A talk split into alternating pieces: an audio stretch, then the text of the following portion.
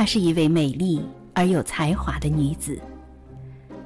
围绕在她身边的是当时最浪漫的诗人徐志摩，最优秀的建筑家梁思成，最著名的哲学家金岳霖。他出身名门，却为了理想一生艰苦跋涉，只为采撷他理想的芳华。请听林徽因诗传，作者青兰子，由蓝蓝蓝播讲。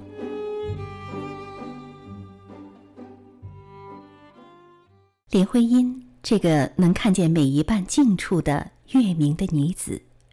却能将月光下奔驰而过的红色斗篷看若花，一朵一朵砰砰的为她打开。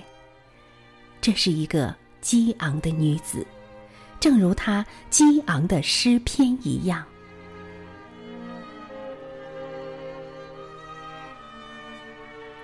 我要借着一时的豪放和从容，灵魂清醒的。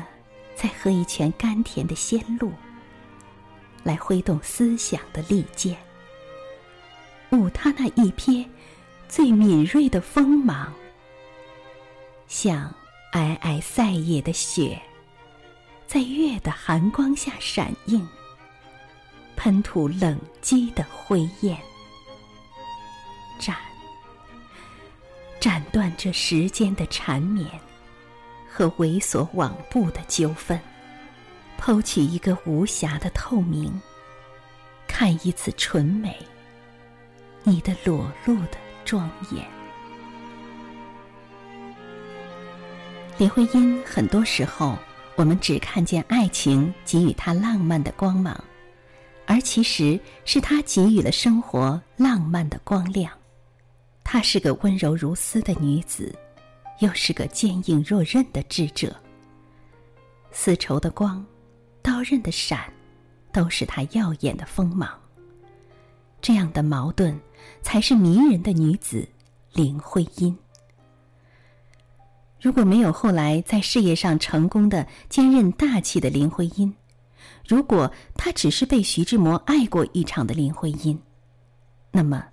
他只会被众人如忘记一段风流般忘怀，忘记在风流淘尽的时光大浪中。那世间只有一段徐志摩的情史，幸好他是林徽因，徐志摩的爱只是他青春岁月的百花冠冕。从东北大学开始，这位女子的风华开始绽放。她的光芒从雪化后那片鹅黄开始，从初放芽的绿开始，从水光浮动着梦里期待的白莲开始。林徽因在东北大学是个勤恳的老师，几乎每晚替学生修改绘图作业，深夜里才披星戴月回家。而他和梁思成教出来的学生有几位成为了中国著名的建筑师，这对夫妇闪耀的光芒让紧随的陨石也能反射出星光。当东北大学的第一个学期结束时，梁启超因三年前在协和医院被误割健康的左肾而于五十五岁英年早逝。据当时的参加手术的实习医生说。在病人被推进手术室以后，值班护士就用点在肚皮上标错了地方，刘博士就进行了手术，切除那健康的肾，而没有仔细核对一下挂在手术台左边的 X 光片。这一悲惨的错误在手术之后立即被发现了，但是由于协和的名声攸关，被当成最高机密保守起来。刘博士是当时协和医学院著名的外科教授，据说在那次手术以后，他就不再是那位充满自信的外科医生了。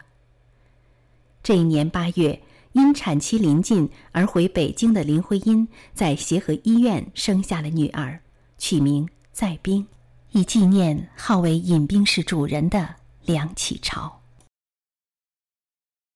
孩子刚满月。他们又回到沈阳，但是繁重的工作以及东北的寒冷，让林徽因感染了肺结核病。这个病一直折磨着他的后半生，但又成为那在月光下披着红色斗篷的骑士，与病痛挥剑驰马作战。林徽因在东北大学这几年间，应张学良之邀，设计了吉海铁路总站，还是跟他的作业一样，最后由梁思成审定。整个建筑呈雄狮状，狮尾是钟塔。象征着中国如雄狮出行。又在张学良征集东北大学校徽图案时，林徽因以白山黑水的设计图案中了选，获得奖金四百元。设计的校徽正上方是东北大学的古体字，东北和大学之间是八卦中的艮卦，代表东北，下面是狼和熊。表示东北正受列强的欺侮，形势危急。而“知行合一”是东北大学的校训，沿用至今。不过今天校训加了一句，变成“自强不息，知行合一”。这就是那个把骑士的红色斗篷看作奔驰的花朵的女子，挥动思想的利剑，舞她那一瞥最敏锐的锋芒。像皑皑塞野的雪，在月的寒光下闪映，喷吐冷激的灰焰。战。一九三零年，林徽因因为肺结核病，不得不回到北京，住在了北总部胡同三号。他和梁思成在这里一直住到一九三七年。回到北京后，林徽因听从了医生的建议，到香山养病。在去香山前，徐志摩见到他的病况，吓了一跳，给陆小曼写信说：“最后要告诉你一件我绝不曾意料的事。思成和徽因，我以为他们早已回东北，因为那边学校已开课。我来时车上见郝更生夫妇，他们也说听说他们已早回，不想他们不但尚在北平，而且出了大岔子。”惨得很，等我说给你听。我昨天下午见了他们夫妇俩，瘦的竟像一对猴，看了真难过。你说是怎么回事儿？他们不是和周太太、梁大小姐、思勇夫妇同住东直门的吗？一天，徽因陪人到协和去，被他自己的大夫看见了，他一见就拉他进去检验。诊断的结果是病已深到危险地步，目前只有立即停止一切劳动，到山上去静养。孩子、丈夫、朋友、书，一切都需隔绝。过了六个月再说话，那真是一个晴天里霹雳。这几天小夫妻俩就像是热锅上的蚂蚁直转。房子在香山顶上有，但问题是叫思成怎么办？徽因又舍不得孩子，大夫又绝对不让，同时孩子也不强，日渐黄白。你要是见了徽因，美美，你一定吃下。他简直连脸上的骨头都看出来了，同时脾气更来的暴躁。思成也是可怜，主意东也不是，西也不是，凡是知道的朋友，不说我，没有不替他们发愁的。真有些惨，又是爱莫能助，这岂不是人生到此天道凝论？疾病折磨着林徽因，让深爱她的人看着自己珍重而不得的宝玉历经人世之劫，即使远观也情痛难尽。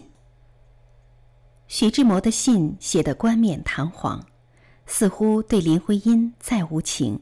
写的都是别人的事，可那细节历历在目，却把情欲盖弥彰。然而，即使在病中的林徽因，仍然让任何一个女子遇见而难以忘怀她的美。一个女子写在香山路遇她的情景。有一天，同一位朋友上山游览，半山上一顶山轿下来，我看见轿子里坐着一位年轻的女士，她的容貌之美是生平没有见过的，想再看一眼。轿子很快下去了，我心中出现“惊艳”两字。身旁的人告诉我，她是林徽因。用什么现成话来赞美她呢？闭月羞花，沉鱼落雁，等等都套不上。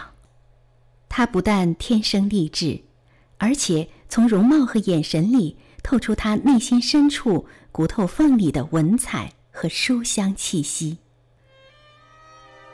林徽因住在香山半坡双清别墅旁的一排平房里。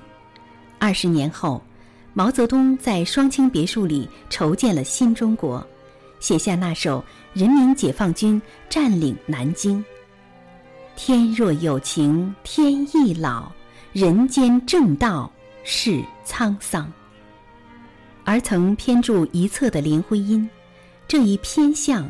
变成了一个唯美的诗人。